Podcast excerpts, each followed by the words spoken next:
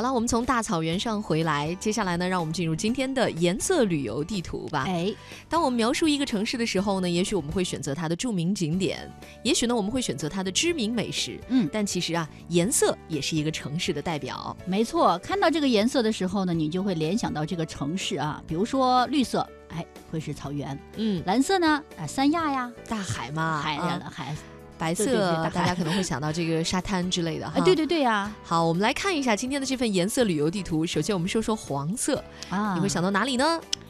黄色啊，那比如说敦煌大沙漠，对大沙漠啊这种地方，大漠孤烟，驼铃阵阵，漫天的黄沙，没有比黄色更适合敦煌的了。嗯，那这些就是属于敦煌的标志，也是属于敦煌的颜色。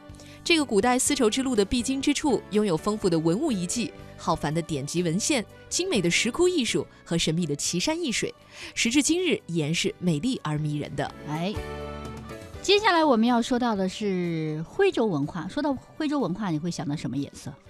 就是那个水墨画的那个哎墨色吧。我们要说的就是安徽省的黄山市。黄山呢是徽州文化的发祥地，啊、比如说西递宏村呐、徽州的古城啊、歙县呐、就感觉哈，因为它的那个白墙黑瓦，就是你走进西递宏村的时候，感觉也是这样的。徽州古城也是，它那个墙是白色的，瓦呢是黑黑的，然后真的就像刚才刘洋描述的一样啊，像一幅泼墨的山水画一样。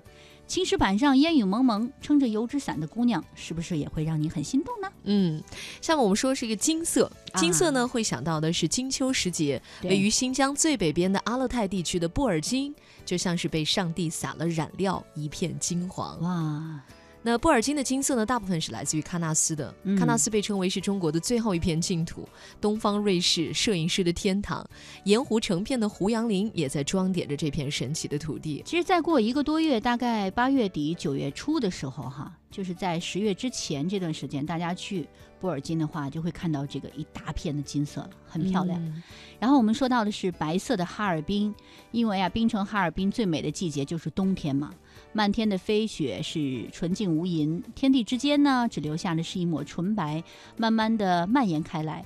可以说呢，哈尔滨最美的外衣就是冰雪了，而纯白的冰雪也是最能够代表这里的颜色。嗯，我们再说一下蓝色，那就是青海。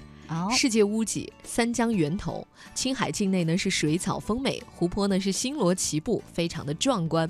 也许呢，青海的颜色不止蓝色这一种，门源的金黄，可可西里的土色，祁连的翠绿。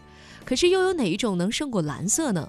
家喻户晓的青海湖呢，已经在昭示着青海一定是蓝色的。嗯，接下来说到绿色，就不容置疑，肯定就是呼伦贝尔了嘛。